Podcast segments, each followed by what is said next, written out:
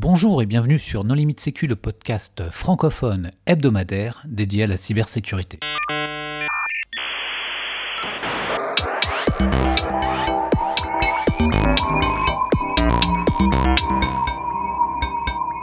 Alors aujourd'hui, un épisode sur le malware Lojax avec euh, Jean-Yann Boutin. Bonjour Jean-Yann. Bonjour. Pour discuter avec lui, les contributeurs Non Limite Sécu sont Christophe Renard. Bonjour. Hervé Chauveur. Bonjour. Nicolas Ruff. Bonjour. Et moi-même, Johan Uloa. Alors Jean-Yann, pour débuter, est-ce que tu voudrais bien te présenter? Oui, euh, donc euh, je suis un chercheur en logiciel malveillant euh, chez l'antivirus i7. Donc c'est i7, c'est une société qui est basée en Slovaquie. Par contre, on a des bureaux de recherche à Montréal. Donc vous avez peut-être remarqué le petit accent qui est là, et c'était l'accent canadien. Et donc je travaille chez i7 depuis 2011. je fais en fait du reverse de malware principalement, et on est appelé à publier les recherches qui sont les plus intéressantes. Et récemment, on a publié une des recherches qui a été euh, je dirais, la plus existante euh, à faire de mon côté euh, et dont on va discuter ce soir. Alors, justement, quelles sont les particularités de ce malware? Ouais, donc c'est intéressant parce qu'en fait, c'est selon nous le premier rootkit UEFI qui a été utilisé, donc qui, plutôt qui a été détecté in the wild, si vous voulez. L'Ojax est un, une backdoor en fait peut être utilisé pour reprendre contrôle d'un système. Donc souvent un rootkit, c'est euh, un logiciel qui va permettre justement d'avoir une persistance inégalée sur un système. Et la, vraiment la particularité la plus intéressante de l'Ojax, c'est que c'est un, module UEFI qui est utilisé pour s'assurer que la backdoor va pouvoir être réinstallée dans notre euh, dans notre installation Windows, euh, malgré qu'on par exemple qu'on réinstalle Windows ou qu'on change certaines composantes hardware du système comme le disque dur par exemple. Alors justement, qu'est-ce qui lui permet de se réinstaller?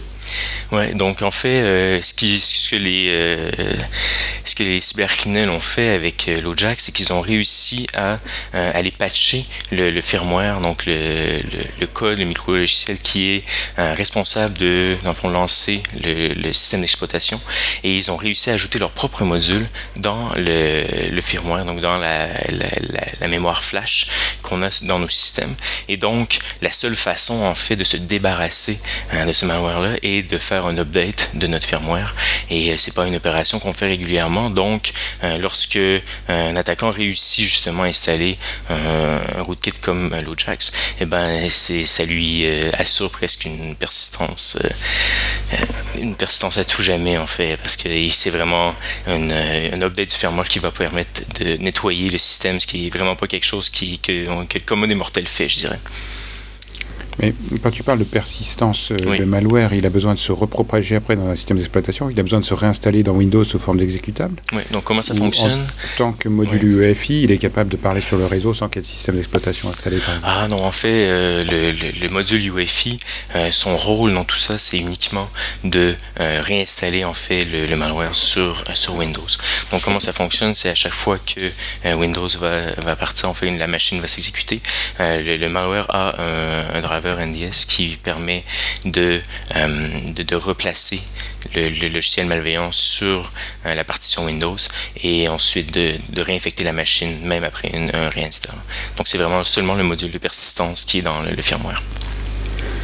D'accord, donc euh, un antivirus installé sur le Windows ou l'utilisation d'un autre système d'exploitation, par exemple un Linux, permettrait d'échapper à la réinstallation du malware. Ah, tout à fait. Donc, le, le Lojax qu'on a découvert euh, était uniquement pour Windows. Donc, euh, ça, ne cible aucune autre plateforme. Euh, et au niveau des antivirus, effectivement, si l'antivirus est en mesure de détecter et de nettoyer le système à chaque fois que le, le, système est rebooté, en fait, effectivement, ça rend cette menace caduque. Mais par exemple, ce qui est un peu pernicieux dans Lojax, c'est aussi pourquoi on a nommé le malware Lojax, c'est que ça vient utiliser le composant, un composant userland d'une solution reconnue, euh, CompuTrace, ou euh, qui était l'ancien nom, qui est maintenant Lojack. Et en fait, ils ont utilisé un agent de ce logiciel-là pour justement gagner une certaine légitimité. Donc, c'était un logiciel qui était euh, whitelisté par plusieurs euh, logiciels d'antivirus. Et en utilisant ce, logiciel-là, ils s'assuraient en fait d'être, de passer un peu sous le radar tu veux dire que c'est un malware qui abuse d'un logiciel de sécurité? Peut-être qu'il faut aussi préciser que euh, LoJack fait des choses hein, assez proches de ce que fait le malware finalement pour assurer la sécurité du poste. Hein. Tout à fait. Donc, euh, on peut peut-être parler un peu de, de LoJack. Donc, euh, LoJack, c'est un, logiciel qui est assez controversé, en fait, et euh, qui a pour but de, justement, tenter de retracer des systèmes qui auraient été volés ou perdus. Et en fait, comment ça fonctionne? Euh, c'est qu'ils ont eux aussi un module dans le firmware de, du système pour, justement, euh, réussir à persister sur le système malgré une réinstallation de Windows, par exemple, ou un changement de disque dur. Et comment il fait ça C'est exactement la même façon que l'Ojax en fait. Donc il va, euh, lorsque le système exécute, ce qu'il va faire, c'est qu'il va euh, remplacer un, fichier Windows qui s'appelle autocheck.exe et qui est en fait un processus Windows qui est lancé dans les euh, vraiment dans, les dans les premiers premières étapes du lancement de, Windows et qui va s'assurer l'intégrité des disques par exemple. Et en fait, ce que LoJack va faire, c'est qu'il va modifier euh, une clé de registre pour lancer euh, son exécutable qui lui, une fois que Windows sera lancé, il va pouvoir réinstaller euh, l'agent qui sera responsable de, par exemple, tenter de récupérer le, laptop ou le système lorsqu'il est, il est volé. Et en fait, LoJack imite beaucoup l'architecture de LoJack pour ça. Par contre, le module Est un module qui est euh, propre à LoJax, donc c'est pas du tout ce que euh, LoJack, donc CompuTrace, la, la, solution euh, légitime fait, mais l'agent qui est responsable en fait de communiquer avec les serveurs de CompuTrace. C'est vraiment cet agent-là qui a été qui a été compromis. Et en fait, étant donné que c'est un bon étant donné que, le, le, que CompuTrace, LoJack a euh, cette composante UEFI, euh, et même avant ils avaient aussi une composante euh, dans le BIOS, et ça a attiré beaucoup de chercheurs en sécurité informatique pour justement tenter de découvrir si cette solution-là était sécuritaire. Et en fait, ils ont trouvé plusieurs vulnérabilités, mais une de celles-là était justement dans l'agent qui est responsable de s'assurer que la, la solution LoJack complète est exécutée sur, sur le système. Et en fait, comment ça fonctionne, c'est que cet agent va communiquer avec un serveur et va télécharger, peut télécharger du, euh, un, logiciel supplémentaire et l'exécuter. Et en fait, c'est cette fonctionnalité-là qui est justement abusée par, euh, par l'Ojax parce qu'il n'y avait pas dans les vieilles versions. Donc là, on parle vraiment de CompuTrace, les versions qui étaient, euh, par exemple, en 2008-2009. Et euh, cet agent, en fait, n'est pas signé et la méthode dont, euh, dont il se sert pour récupérer les adresses euh, de ce qu'on pourrait appeler le, serveur de contrôle est en fait dans une fichier de configuration qui est dans le fichier lui-même, qui n'est pas signé non plus. Donc c'est possible d'aller modifier euh, ce fichier de configuration en remplaçant les, serveurs. Donc si on est capable de reproduire le protocole réseau, on est en mesure de télécharger et d'exécuter du code le code qu'on veut finalement. Donc c'est vraiment, c'est vraiment cette, faille-là que l'Ojax euh, utilise pour euh, garder une persistance sur un système.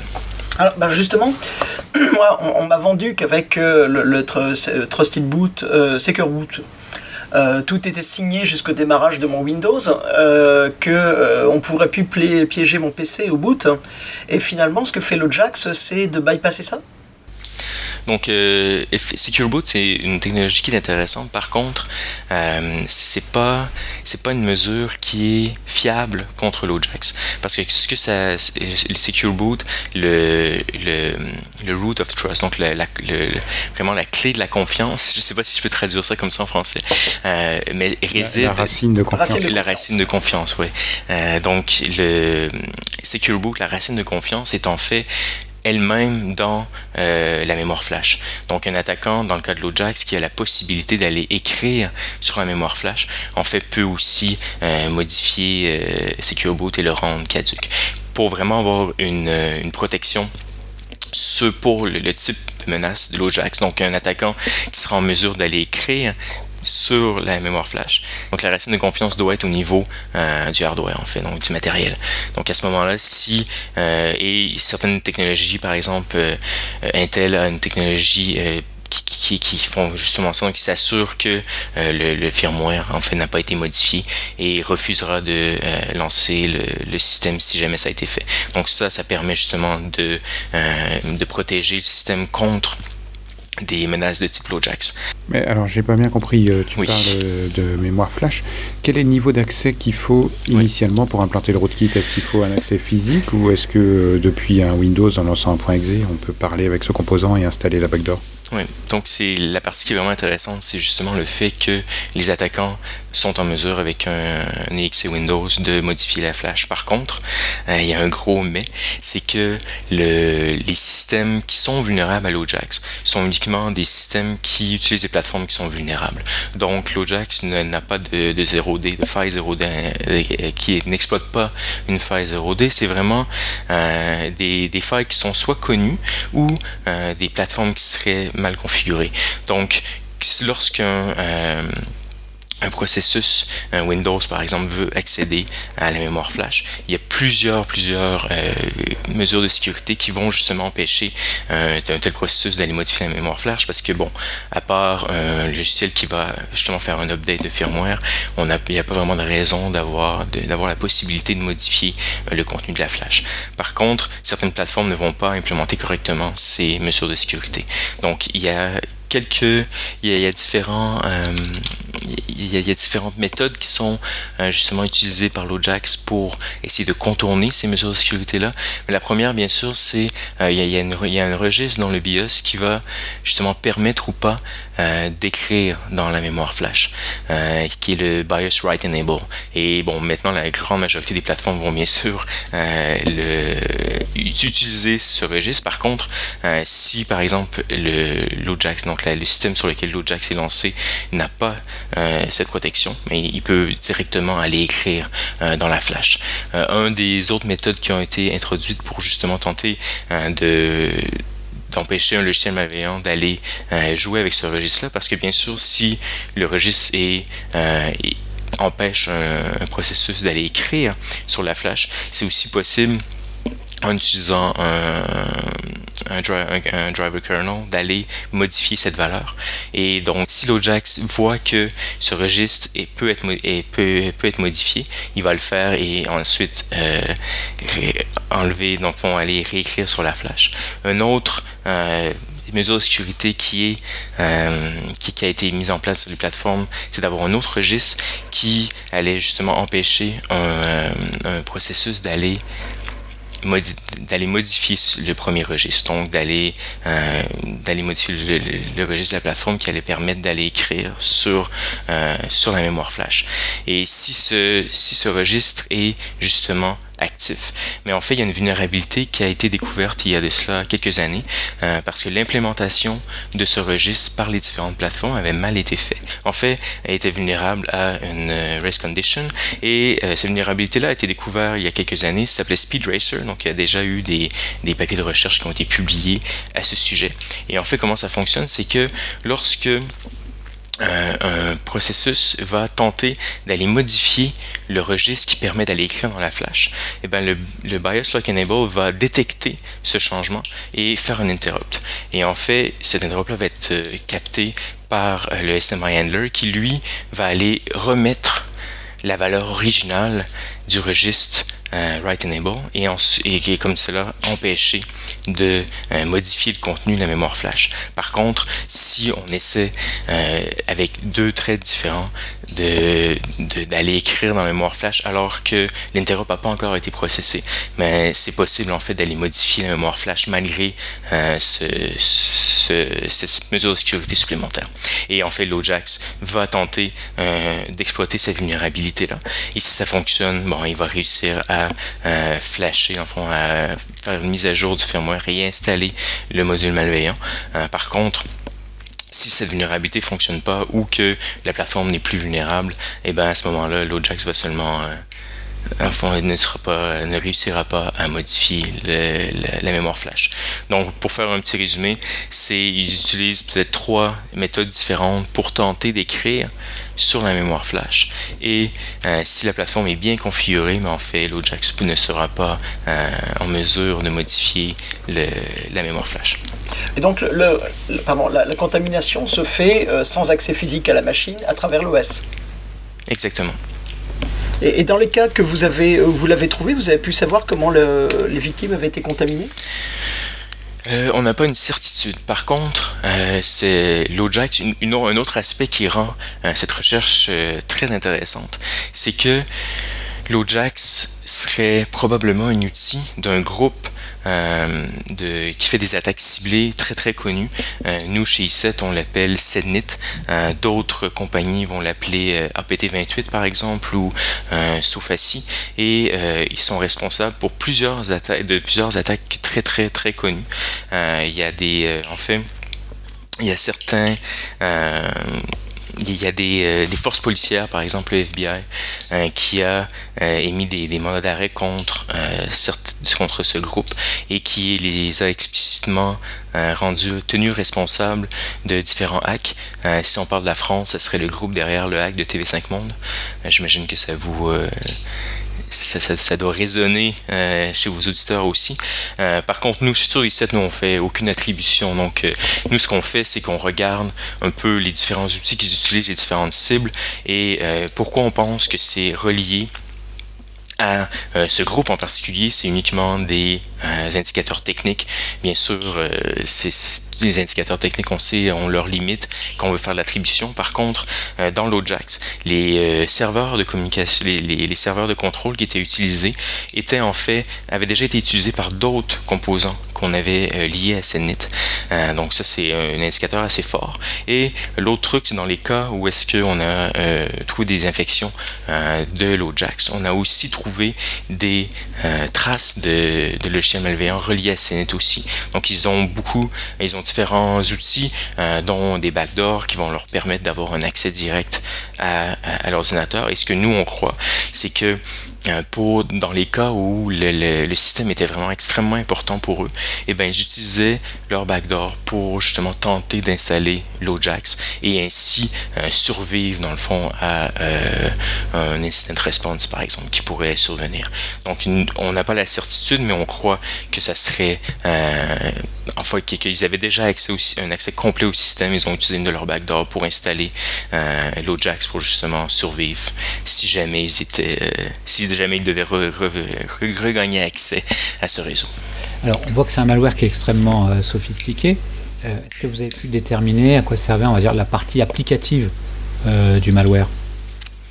Oui, donc encore une fois, on n'a pas de certitude sur exactement ce que l'agent pouvait télécharger. Mais ce qu'on sait, c'est que l'agent qui était installé par le UEFI Rootkit avait la capacité de se connecter à un serveur distant et de télécharger euh, du code additionnel et de l'exécuter. Donc c'était vraiment le. Donc en fait, ça donne un accès quasi limité. Donc si euh, on peut penser que si jamais il perdait accès à ce système, ben, à ce moment-là, il pourrait utiliser l'Ojax pour télécharger euh, n'importe quoi et l'exécuter sur le système.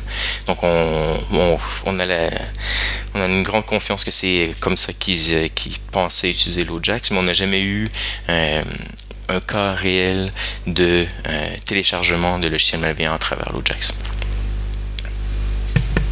Et comment, euh, on voit que c'est quand même vachement sophistiqué, et puis bah, c'est pas dans le, c'est pas quelque chose qui est dans le système central. Comment vous l'avez euh, détecté?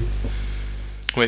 Donc en fait, c'est une des, euh, des, aspects de la recherche qui est, je dirais, le plus novateur parce qu'on avait déjà entendu parler de UFR Rootkit par le passé euh, à travers, par exemple, les, euh, les Edward Snowden. Donc dans, dans tous les documents qu'il avait rendus publics, il était question de UFR Rootkit. il y a aussi le hack de Hacking Team. je ne sais pas si vous vous souvenez, il y a quelques années, Hacking Team avait été la victime. On, avait fait un épisode. Oui, ok, super. Donc, euh, dans le dans, tous les documents, euh, tous les fichiers qui ont été euh, publiés sur le web, ben, un de ceux-là était un UFR Rootkit. Par contre, on l'avait jamais vu déployé chez une victime. Donc, ce qui est un peu unique dans le cas de l'Ojax, c'est que notre produit i7 a ce qu'on appelle un UFI scanner.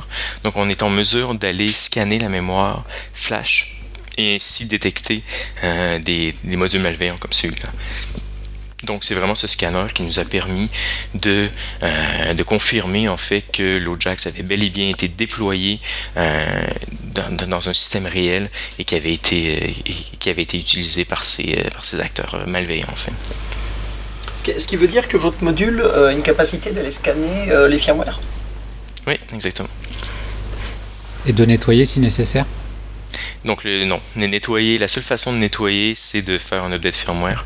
Et euh, en fait, c'est ce qu'on ce dit aux gens. Bon, euh, au niveau de la rémédiation, c'est un peu triste euh, quand on parle de UFI rootkit comme ça, parce que la seule façon de s'en débarrasser, c'est de reflasher le firmware. Et c'est une opération qui n'est pas à la portée de tous, en tout cas avec les, moyens existants sous Windows. Il faut souvent télécharger nous-mêmes des outils de notre du manufacturier, de notre système, et c'est pas une opération qui est, qui est facile. Mais c'est la seule et unique façon de se débarrasser de, de, ça, de, de malware comme celui-là. Et, quand vous êtes euh, tombé dessus, j'imagine que ça a dû être euh, assez intéressant, mais vous saviez déjà que, euh, qu'il fallait chercher dans, dans le firmware, j'imagine? Vous, vous, aviez des marqueurs particuliers? Vous avez cherché les différences? En fait, ce qui est arrivé, c'est le. Qui vous a guidé? Ouais. Pardon. la quête de, du Rootkit en elle-même était, a été euh, très palpitante de mon côté. En tout cas, en fait, ce qui est arrivé, c'est que au mois de mai dernier, donc en 2018, euh, il y a euh, un blog de Arbor Networks qui a été paru et qui parlait justement de l'agent Userland de l'Ojax qui avait été euh, vu euh, sur Aristotle en fait. Et eux, ils, avaient fait le lien entre les, les, domaines malveillants qui étaient contenus dans ces agents-là et, euh, et les domaines, domaines qui avaient déjà été utilisés par CNET ou APT28, le groupe dont on parlait précédemment. Et euh, donc à partir de ce moment-là, moi j'ai commencé à regarder dans notre télémétrie pour essayer de trouver euh, si justement ils n'étaient pas allés plus loin. Parce que c'était vraiment la, prémisse de départ. Je me disais, écoute, si ils ont tenté d'utiliser l'agent userland de CompuTrace, est-ce qu'ils ont aussi tenté d'aller plus loin et de vraiment aller jusqu'au firmware en fait? Et là j'ai commencé à fouiller, à fouiller, à fouiller. Et euh, ce qui est arrivé, c'est que j'ai réussi à trouver un fichier qui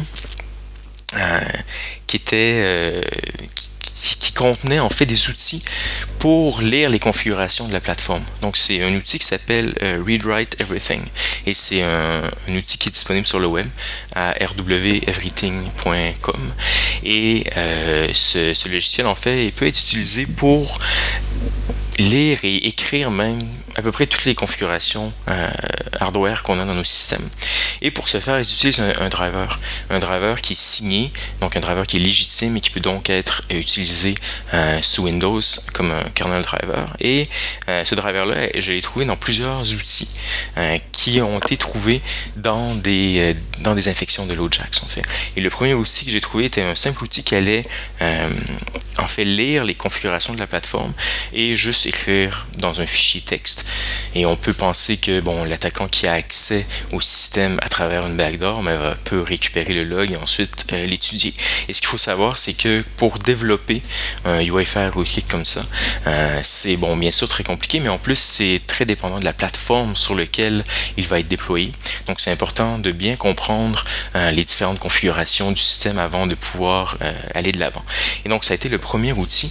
le deuxième que j'ai trouvé, c'était un, logiciel, donc un exécutable Windows, qui allait euh, tenter d'aller lire la flash et de l'écrire dans un, encore une fois dans un fichier texte, euh, pas dans un fichier texte, mais dans un fichier binaire. Et euh, donc ce logiciel utilisait encore le driver de, de Read Write Everything. Et bien sûr, lorsqu'on voit un, logiciel qui va aller vraiment euh, lire la mémoire flash, on peut ensuite imaginer qu'ils vont tenter de la modifier.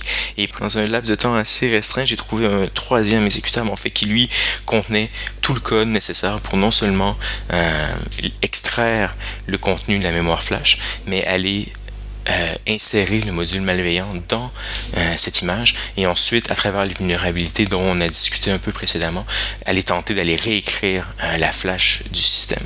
Et là, bien sûr, à ce moment-là, je savais qu'on avait trouvé en fait une implémentation d'un outil qui euh, tentait d'installer l'Ojax dans le firmware du système, mais on n'avait pas la confirmation que ça avait été vu in the wild. Donc nous, ce qu'on a fait, c'est qu'on a regardé, on a pu extraire en fait euh, le module UFI malicieux euh, qui, était contenu dans l'outil qu'on avait trouvé précédemment. Et ensuite, on a pu utiliser un UFI scanner pour tenter de voir si certains systèmes ont été infectés. C'est comme ça qu'on a trouvé le module qui, qui, était utilisé in the wild en fait. Il y avait beaucoup de systèmes qui étaient infectés Non, non, non, non. C'était en fait pour le firmware, c'est donc tous les composants LoJax qu'on a trouvé, il y avait bon quelques dizaines d'infections peut-être. Et au niveau vraiment de l'implant UFI, c'était euh, c'était encore moins que ça. C'était un ou deux systèmes. Donc c'était euh, extrêmement euh, limité comme hyper déploiement. C'est hyper Ah ouais, c'est sûr. Donc ça c'est du vrai, c'est du vrai logiciel malfaisant, bien ciblé. Bravo de, pour l'avoir découvert. Ouais, bah c'est ça, c'est, c'est, euh, c'est pour ça que euh, en fait on a fait euh, on a fait un white paper sur le sujet, on a présenté quelques conférences aussi et c'est ça, ça a été vraiment une recherche très excitante à faire. Et, après avoir publié, vous avez eu des retours de d'autres d'autres groupes, personnes ou analystes qui auraient trouvé du Lojax plus largement que vous? Non, absolument pas. J'ai, euh, on eu aucune, aucun, euh, aucun indice qui me laisserait croire que euh, d'autres organisations auraient été ciblées. par contre, faut, faut, penser que on sait que le CNIT ou Fancyber, donc le groupe dont on parlait précédemment, est très, dans des cibles, je dirais, qui sont qui ont beaucoup beaucoup de valeur. Donc on parle d'ambassades, de, gouvernements et tout et tout. Donc même si d'autres organisations avaient été impactées, je, doute qu'ils m'en auraient fait part. Donc, en tant qu'entreprise, euh, finalement, est-ce que c'est pas plus simple pour se protéger de juste remplacer toutes les machines? Parce que j'imagine que les failles euh, utilisées, exploitées initialement dans le BIOS, enfin, ne sont pas vraiment corrigées. Donc du coup, même si tu reflashes ton BIOS, euh, tu peux te faire réexploiter de la même manière euh, si, si l'attaquant revient. Donc, il existe des outils. Euh, un que nous, on, recommande, qui s'appelle ChipSec, et qui, est, qui permet justement de voir les configurations de notre plateforme et de, voir s'il y a une vulnérabilité ou une, configuration qui, devrait être changée. Et euh, à ce moment-là, on peut aller voir sur le site web de notre facturier pour voir si euh, les, euh, le firmware le plus récent contient des, des, mises à jour qui vont justement bloquer ces problèmes. mais si c'est pas le cas, effectivement, la meilleure solution, c'est de changer de système. Il y, a un truc qui me, qui me pose question, c'est dans l'UFI, il y a une partie qui, qui, est dans le firmware, euh, qui est stockée dans la flash, puis il y a une partie qui est sur une partition euh, sur le disque dur. Euh, est-ce que c'était pas overkill d'aller d'aller écraser la flash Est-ce qu'il n'aurait pas été plus simple de, de mettre un, un, module de plus dans la configuration UFI et finalement de l'avoir dans la chaîne de boot sur le disque dur sans avoir besoin de, de bypasser un masquage de registre et des choses comme ça? Donc plus simple, c'est sûr, 100% d'accord avec vous. Après, euh, le fait d'aller sur la mémoire flash, ben, ça permet d'avoir euh, une persistance plus grande. Donc, euh, le la, partition EFI est quand même beaucoup plus facilement accessible. Et l'autre truc, c'est que les logiciels d'antivirus, j'imagine, bon, je, ne peux pas vous dire la totalité, mais j'imagine que la, la, plus grande partie ont la possibilité d'aller inspecter cette partition-là aussi, alors que c'est quand même sensiblement plus compliqué d'aller scanner euh, la mémoire flash du système. Donc c'est toujours la course pour aller le, plus près possible du processeur. Et euh, en fait, en allant vers la mémoire flash, c'est une étape de plus qui est franchie. Et, en termes de, victimologie, alors je ne sais pas s'il est possible de nous, donner une idée, mais euh, le, type de victime chez lequel ce genre de choses ont été trouvées, c'était des entreprises, c'était des organisations gouvernementales, c'était des particuliers? C'était des organisations gouvernementales. Donc vraiment des cibles pour un service de renseignement, enfin ce qui serait présumé être un service de renseignement. C'était c'était une question ou un commentaire? Là c'était un commentaire. c'est ce que je pensais. C'était plus un commentaire, ok. C'est du beau travail.